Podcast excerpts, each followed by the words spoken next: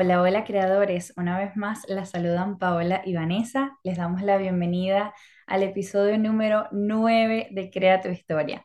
Primero les tenemos que agradecer por tanto amor, por tanto apoyo en, este nuevo proyecto, ¿no? Ya que hemos recibido muchísimos mensajes, posts en Instagram de personas súper especiales, obviamente dándole como porras a esto que estamos creando para ustedes. Antes de entrar al episodio, quiero saber cómo te sientes tú, Vane. Hola, hola, sí, de verdad que coincido con Pau de, ahora es demasiado bonito todo el amor que nos han dado, toda la, todo ese apoyo que hemos sentido.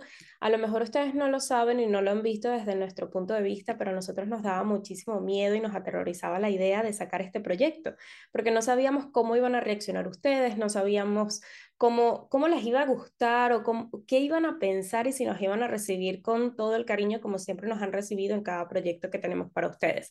Así que ver el cómo ha sido este proceso para nosotras lo es todo, así que mil gracias. Recuerden que no hay mayor forma de podernos agradecer que presentándole este podcast también a alguna persona que ustedes consideren que les pueda servir y que les pueda gustar, suscribirse, darle a todos los botoncitos de like, me gusta, estrellitas, puntuación, de todo, porque así nos va a ayudar a poder llegar a muchísimas más personas y que esta comunidad siga creciendo todos los días. Además, si ustedes van a querer eh, recibir contenido de nosotras, nuestros pensamientos, eh, detalles y cosas que queremos hablarles a lo largo de la semana antes de que salga cada nuevo episodio, pueden suscribirse a nuestra newsletter donde pueden recibir información directamente de la mano de nosotras. Vamos a hablarles de quizás algún libro que nos guste, algún pensamiento que hayamos visto, no tiene que ser o no va a ser nada excesivamente extenso, pero sí queremos estar con ustedes lo más cercano posible. Así que gracias, Pau, por también adentrarte en este proyecto conmigo, de que esta asociación de Crea tu Historia vaya creciendo cada día más. Ay, qué bella. Bueno, vamos a adentrarnos en el episodio de hoy y, y hoy va a estar dedicado a todas las personas que tienen como definición de productividad el hacer, ¿no?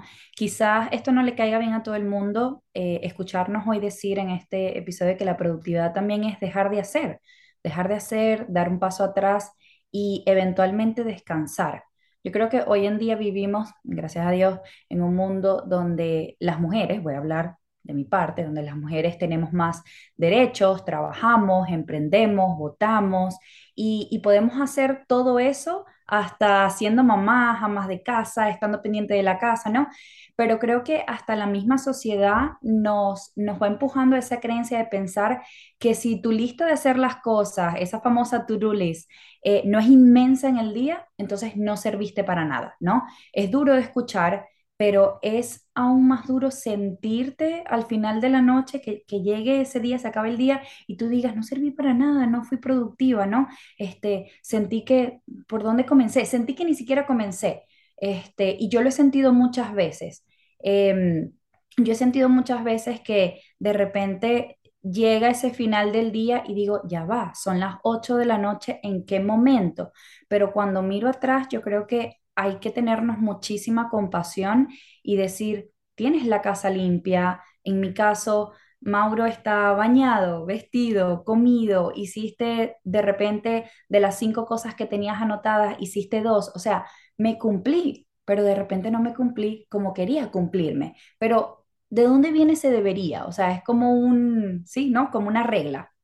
Sí, me siento identificada contigo porque cuando anteriormente yo también pensaba que, por ejemplo, iba a ser mucho más productiva y me iba a sentir mucho mejor conmigo misma el decir, mientras más cosas le meta a mis, a mis deberes del día a día, entonces mucho más productiva me iba a sentir, que es parte de lo que estamos hablando.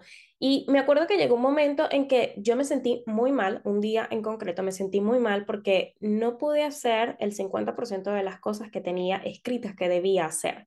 Y me acuerdo que una amiga em, que también es emprendedora, tiene negocios, tiene una super empresa de muchísimo tiempo, ella es como, ok, ya sabe mucho más del tema, ¿sabes? Em, me acuerdo que eh, yo le comenté como que, concha, que me siento mal porque eh, no pude hacer todas las cosas que tenía pendientes y de verdad me fallé, que no sé qué, yo como ahí dándome el látigo a mí misma, ¿no? Y me acuerdo que ella me dijo, ¿qué tenías planteado? O sea, ¿qué tenías pendiente para hacer? Le paso mi foto de mis cosas por para hacer el del día y me dice, te voy a decir algo, ni siquiera yo, que tengo tres empresas, un hijo, una casa, un esposo, ni siquiera yo me pongo tantas cosas que hacer en el día. O sea, te has puesto demasiado para un solo día. Entonces, no confundas el mientras más me pongo, más productiva voy a ser y más voy a sentirme que estoy haciendo por mi negocio. Poco a poco, obviamente al momento en que ella me lo dijo, yo me quedé así como, no, pero es que eso no es así, ¿qué tal? ¿Sabes? Como que tipo a la defensiva todo el rato, pero eh, luego me di cuenta que tenía total y absoluta razón, porque no, no por hacer más estoy siendo más. Sí, en todas esas cositas que me planteé en el día, las voy a hacer muchas o las voy a hacer incompletas.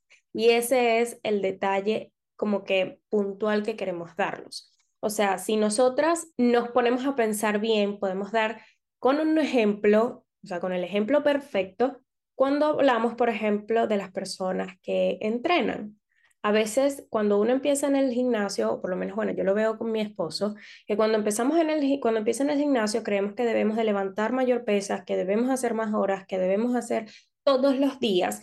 Y llega un punto en que el entrenador o el coach te dice, tienes que hacer entrenamiento, descanso y recuperación. O sea, es decir, no le puedes exigir a tu cuerpo demasiado porque si no te vas a agotar demasiado y vas a hacer un efecto contrario o tu cuerpo va a terminar como que respondiendo al revés, ¿sabes? Porque necesitas tomarte el tiempo para descansar, necesitas tomarte el tiempo para recuperar. Y esto es algo que nosotras, por ejemplo, eh, van a escuchar que lo vamos a hablar todo el tiempo porque necesitas ese descanso, necesitas pararte un segundo también para ver qué quieres hacer, hacia dónde estás yendo y em, aunque eso no se note, o sea, aunque el descanso sea algo que no se note, es uno de los procesos más importantes para empezar a ver tus propios resultados, que aunque pienses que no estás haciendo nada, estás haciendo demasiado. Me encanta que hayas llegado al punto de relacionar la productividad con el valor. Y es aquí donde entramos a la pregunta donde queremos que llegues con este episodio. ¿Realmente lo productiva, y sé que no me están viendo, pero lo estoy poniendo entre comillas, lo productiva hace que te sientas más valorada, que como dice Vani, que te sientas más, que te sientas que vales más, que te sientas que eres más que otra persona? O sea, ¿con qué estás asociando la definición de productividad y de tener tantas cosas anotadas en tu lista? Pero bueno, la respuesta es algo muy personal. Si te gustaría compartirlas con nosotras, nos encantaría leerte desde arroba crea y conéctate por Instagram. Pero hoy aquí te vamos a dar algunas actividades o algunos tips que puedes empezar a, a implementar, ¿no? Para dar como ese paso atrás. Yo creo que primero es tomar en cuenta, como dijo Vane, que descansar no es solo dormir, ¿ok? Hay gente que dice, no, es que yo no soy de dormir en el día, de hacer siestas. Repito, descansar no es solo dormir. Puede ser hacer algo que te guste, que te relaje, algún hobby, algo que disfrutes mucho hacer, ¿no? Y tomar esos mini breaks en el día para hacer eso que te gusta hacer va a ser todo, también es parte del descanso. o a lo mejor no tomártelo o no hacerlo todos los días, pero sí pensar que tienes que tomarte al menos un día a la semana para hacerlo. Es por eso que también cuando una persona tiene un trabajo convencional es obligación de la persona que te está contratando darte al menos un día libre a la semana, porque tú necesitas descansar, necesitas despejar tu mente de todo lo que estás haciendo. Y cuando uno trabaja en su propio negocio, qué difícil es hacerlo. Es muy complicado desconectar, es muy complicado el tomarte un break y no sentirte culpable en, en hacerlo, sobre todo. Es muy difícil parar, muy difícil. Pero mira, algo que a mí me ha funcionado mucho es tomarme mini breaks en el día, ¿no? Para tener como un mejor funcionamiento, ser más efectiva. Eh, yo aplico la técnica Pomodoro y me funciona muy bien. Esto no es para todo el mundo, pero se los recomiendo, recomiendo que lo intenten. Es decir, te sientas, pones, yo pongo el timer del teléfono por 25 minutos y digo, en estos 25 minutos me voy a enfocar en y le pones nombre a la tarea. en poner a lavar, en limpiar, en crea, en mi negocio personal, o sea, ¿en qué te vas a enfocar en estos 25 minutos, no? Y esto está buenísimo para que lo intentes porque te vas a dar cuenta que a los 25 minutos tienes que parar. No es a los 26 con 30 segundos, no es a los 28. Si no la terminaste, te tienes que tomar un break, y esta es la técnica, de 5 minutos, de 5 a 6 minutos, y luego vuelves a poner el timer de 25 minutos, porque esos 5 minutos, como dice mi astral, te pueden salvar, ¿no? La, la pausa te puede salvar.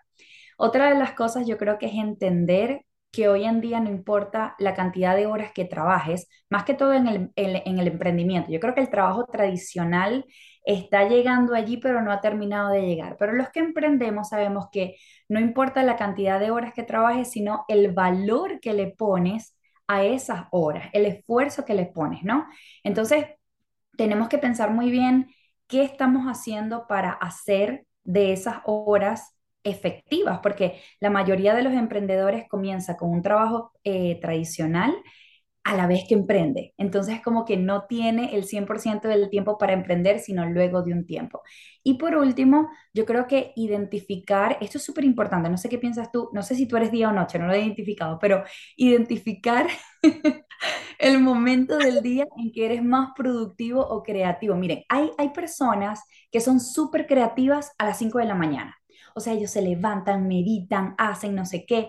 Y hay personas que se ponen súper creativas a las 11 de la noche.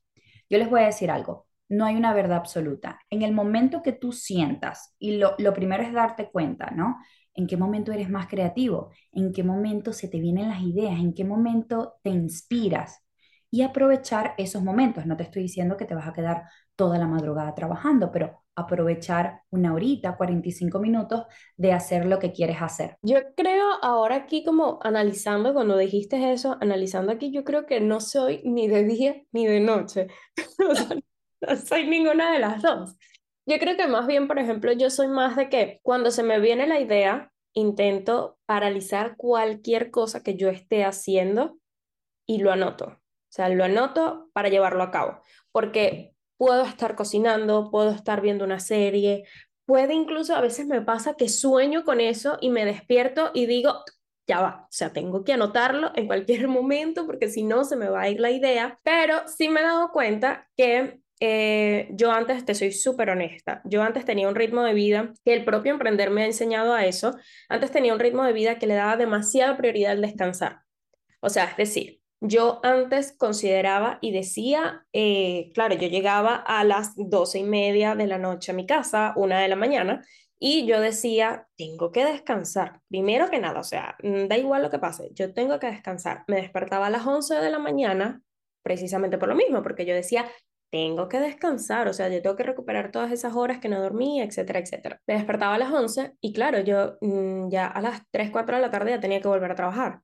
Dime tú en qué espacio yo tomaba un tiempo para hacer algo productivo por mí. O sea, cuando no me daba, lo más productivo que yo hacía por mí era arreglarme para ir a trabajar, o sea, que no, no hacía absolutamente nada.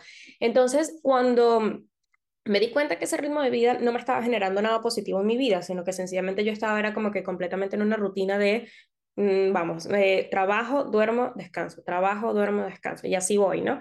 Cuando me di cuenta que eso no era para nada productivo y que no me estaba generando nada, no estaba llegando a ningún sitio, empecé a probar despertarme un poco más temprano. No lo hice como que en un lapso de tiempo súper drástico, sino que fue, vamos poquito a poco. Si antes yo me despertaba a las 12, ahora me voy a despertar a las 11. Ahora me voy a despertar a las 10. Iba poco a poco. Y eso es algo que también pueden empezar a implementar ustedes. Si a lo mejor sienten que eh, quisieran optimizar muchísimo más las horas de la mañana, empiecen poco a poco, no se lancen como que de un solo tirón a me voy a despertar a las 5 de la mañana porque quiero ser parte del club. Yo me acuerdo que Ricardo todo el tiempo me decía, tienes que ser parte del club de las 5 de la mañana porque él empezó a leerse el libro y quedó obsesionado con el libro y dijo, tienes que despertarte a las 5, que la energía es brutal, que no sé qué. Y yo, sí, sí, sí, ya voy, ya voy, pero... Tú me vas a venir a decir que de una persona que pasa de las 11 de la mañana se despierta, se va a despertar a las 5. Súper fuerte. Y Ricardo, bueno, Ricardo es el esposo de Vane, pero por lo que sé es súper madrugador y la energía es otra cosa, estoy de acuerdo con él. Lo hice como por tres meses seguidos parándome a las 5 de la mañana mientras leía el libro. Si no saben de qué libro estamos hablando ni de qué club, Es un, el, el libro de Robin Sharma, si no me equivoco, El Sí, Robin las... Sharma, el club de las 5 de la mañana. Es increíble la energía de las 5 AM, que, que nadie te hable, que nadie te moleste, que na- pero más adelante, como vamos a hablar, no es para todo el mundo.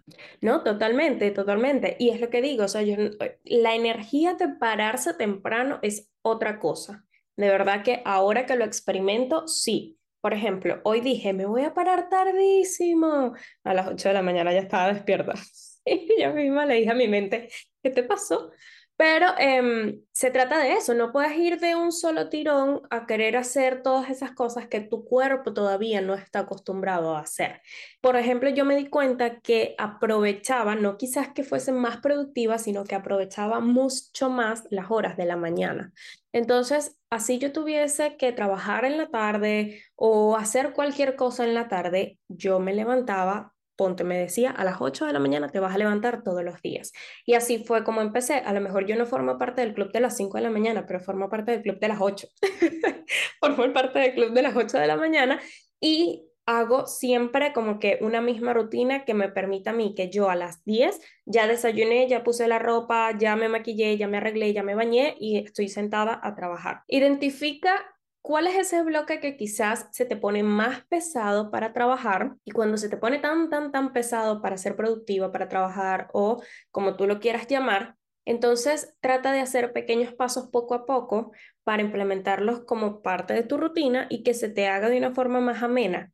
¿ok? O sea, si se te hace demasiado pesado la noche, trata de hacerlo en la mañana, pero no intentes hacerlo de un solo tirón, porque te aconsejamos, de verdad, te vas a terminar agotando muchísimo más. Trata de ir acostumbrando tu cuerpo poco a poco y tómate esos breaks para descansar de la forma en como tú te sientas más cómoda.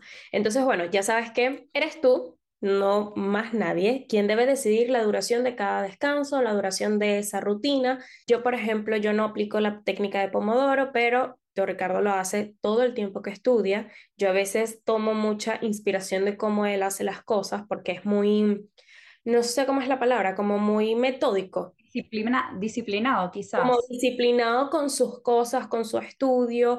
Y, y claro, yo digo, wow, quisiera ser como él cuando sea grande. No termino de lograrlo, pero me inspiró mucho y fue parte de eso lo que también me dijo, Vanessa, aprovecha más tu tiempo, porque yo no sé si te acuerdas, Pau, yo te pasaba fotos y que, mira, yo todavía dormida y él ya está ahí estudiando, o sea, él ya está parado en el escritorio estudiando. Entonces es como que solo tú decides esa duración de ese descanso, solo tú decides esa rutina pero tenemos que entender que cada persona funciona de una manera totalmente diferente. Hay gente que se encuentra perfectamente después de dormir 6 horas y hay gente que necesita 8, 9 o 10 o quizás tú misma vas a necesitar un día dormir 12 horas porque tu cuerpo te lo está pidiendo. Creo que también es demasiado importante escuchar al cuerpo. Hay gente que con un descanso de 15 minutos cada dos horas recarga sus pilas y se siente mucho más productivo o mucho más eh, creativo. Y hay gente que necesita 30 minutos cada hora y media para desconectar, para recargar esas energías. Como te venimos diciendo, es sumamente importante que tú entiendas tu propio ritmo de vida y ajustes tu actividad y tu eh, funcionamiento a él y no al revés para que evidentemente obtengas mejores resultados y no te pese tanto. Wow, qué, qué bonito es tener una persona que te inspire a hacerlo, ¿no? Eh, porque de repente estás escuchando este episodio y de repente muchas veces entramos a, a esa posición víctima de decir, pero es que mi familia no me apoya o es que mi esposo también se levanta tarde. Bueno, si no tienes esa persona alrededor de ti que lo hace, sé la primera y de repente tú llegues a inspirar a otra persona, así como la pareja de Vane la inspira a ella a hacer las cosas que ella de repente en un principio dice no y después de un tiempo dice "Mm, puede ser y le da como ese, esa probadita, ¿no? Cerramos dejándote saber una vez más que en los descansos es donde se produce el progreso. Vamos a dar un paso atrás, vamos a reevaluarnos si, si estamos siendo felices, si estamos en paz con, con cómo venimos haciendo las cosas. Y de no ser así, no te des látigo, vamos a empezar a cambiarlas. Ya sabes que nos puedes encontrar en arroba crea y conéctate por Instagram y también nos encantaría que te suscribieras a las newsletters porque vamos a estar ahí enviando cositas que pensamos, cosas interesantes, de repente recomendarte libros que nos estamos leyendo y bueno, nos vemos por allá. Les enviamos un abrazote, gracias por su apoyo y por escucharnos una vez más.